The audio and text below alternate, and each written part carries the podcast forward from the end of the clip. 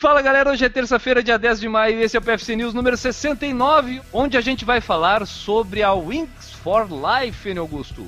Exatamente, a Wings que aconteceu no último domingo, dia 8 de maio, em várias cidades do mundo, e nós tivemos lá a Juliana Falqueto, que vai contar tudo pra gente a partir de agora, como foi o antes, o depois, o durante, como foi essa estadia dela em Brasília que ela passou lá. Ah, foi super legal, né?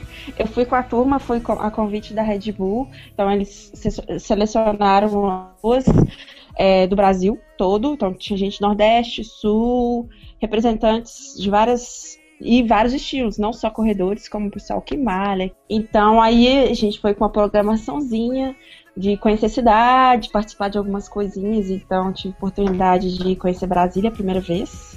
E adorei. É, foi a primeira vez que fui para Brasília, aproveitei a fiz City Tour, fiz umas coisas bacanas, conheci alguns restaurantes legais. E participei da corrida, né, que é o mais importante. É, experiência única, adorei. Já comecei sábado com isso.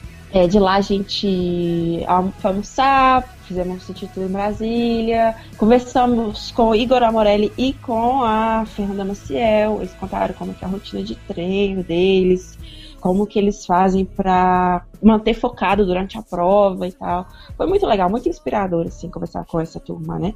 E eles também estiveram lá na entrega do kit.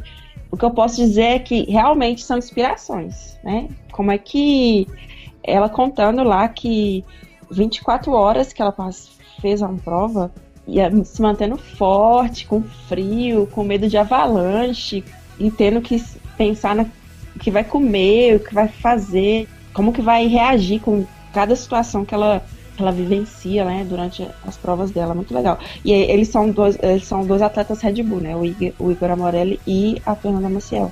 E essa prova, é, ela é bem diferente, é, ela acontece ao mesmo lugar, em vários lugares do mundo.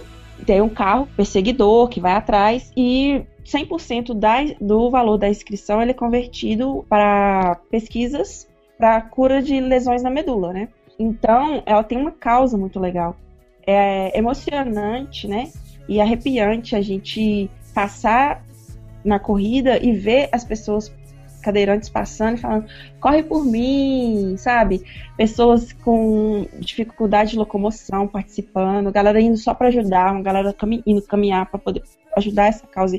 Isso é, isso é legal. Fazer parte de uma prova dessa, assim, participar para ajudar, isso faz querer voltar, né?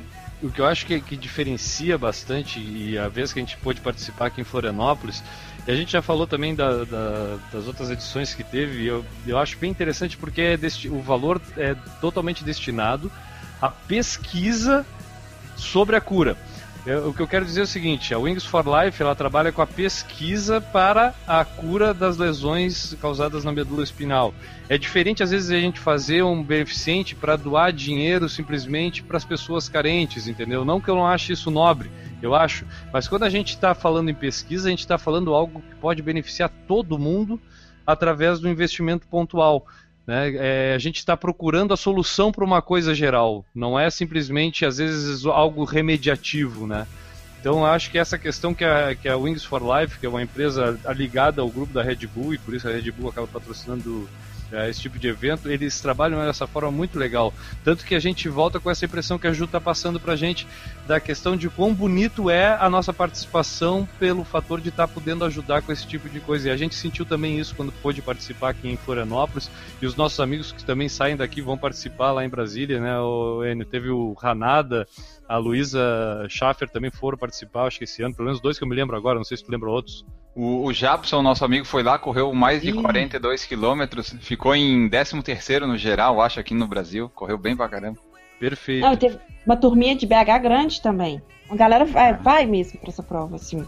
E, e a gente sai com essa impressão, essa, essa, essa, sensação de, pô, tamo, a gente tá fazendo um troço legal além de correr, né? Além da uma prova, a prova ser sensacional, acho que é, não tem nem como descrever. Eu acho a, o formato dela, eu queria ter umas quatro provas dessa por ano, pelo menos. Entendeu? Tipo, eu acho muito legal.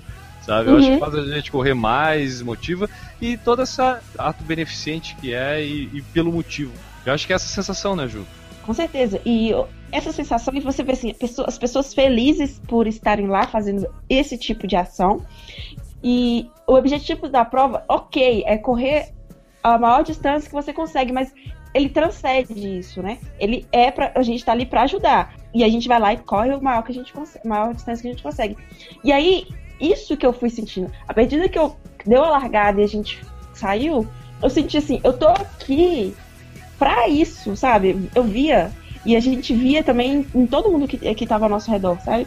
Eu gostei é, muito, eu achei a turma muito animada, eu achei a galera muito feliz, sabe? De estar tá ali, essa sensação. Isso, às vezes a gente sente falta, sabe? Eu sinto falta em algumas provas. O povo muito levando as, as coisas a sério demais, esquece. Uhum. Tipo assim, o que aconteceu, muito bacana, é tipo, a gente falar assim, ai, tô sentindo dor, tô cansada, não sei o que. Você olha pro lado, uma pessoa sendo empurrada por uma cadeira de rodas. E você fala assim, oi, né? Eu tô Sim, o quê mesmo? eu tenho pé, eu tenho perna, eu tô aqui correndo, né? vamos fazer, vamos participar. E foi um pouco isso, assim. E legal, e a sensação, né? Tipo, pensa assim, o carrinho já largou, vamos, vamos embora. Essa emoçãozinha, sabe? Eu demorei a, a perceber isso, porque é a primeira vez que eu participo dessa prova. Mas quando eu quando eu, a galera ficou assim, não, o carro já largou. E aí você começou, aí eu comecei a entrar um pouco nisso, né? Tipo, vamos que o carro tá chegando. E aí, não sei de todo mundo, mas na parte que o carro foi me pegar, começaram a vir vários carros na frente, buzinando. Antes do carro mesmo oficial, uhum. bicicleta, carro, moto. E aí você fica louco, você dá muito. Eu dei muito sprint, assim.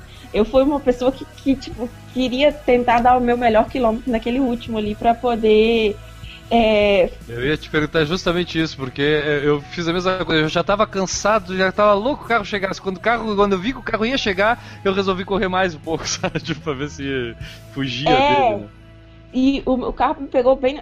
Brasília tem muitas, assim, subidas e descidas, né, que enganam. E foi uma subida que não era nem uma dessas que enganam, era mais uma forte mesmo. O carro chegou bem na subida.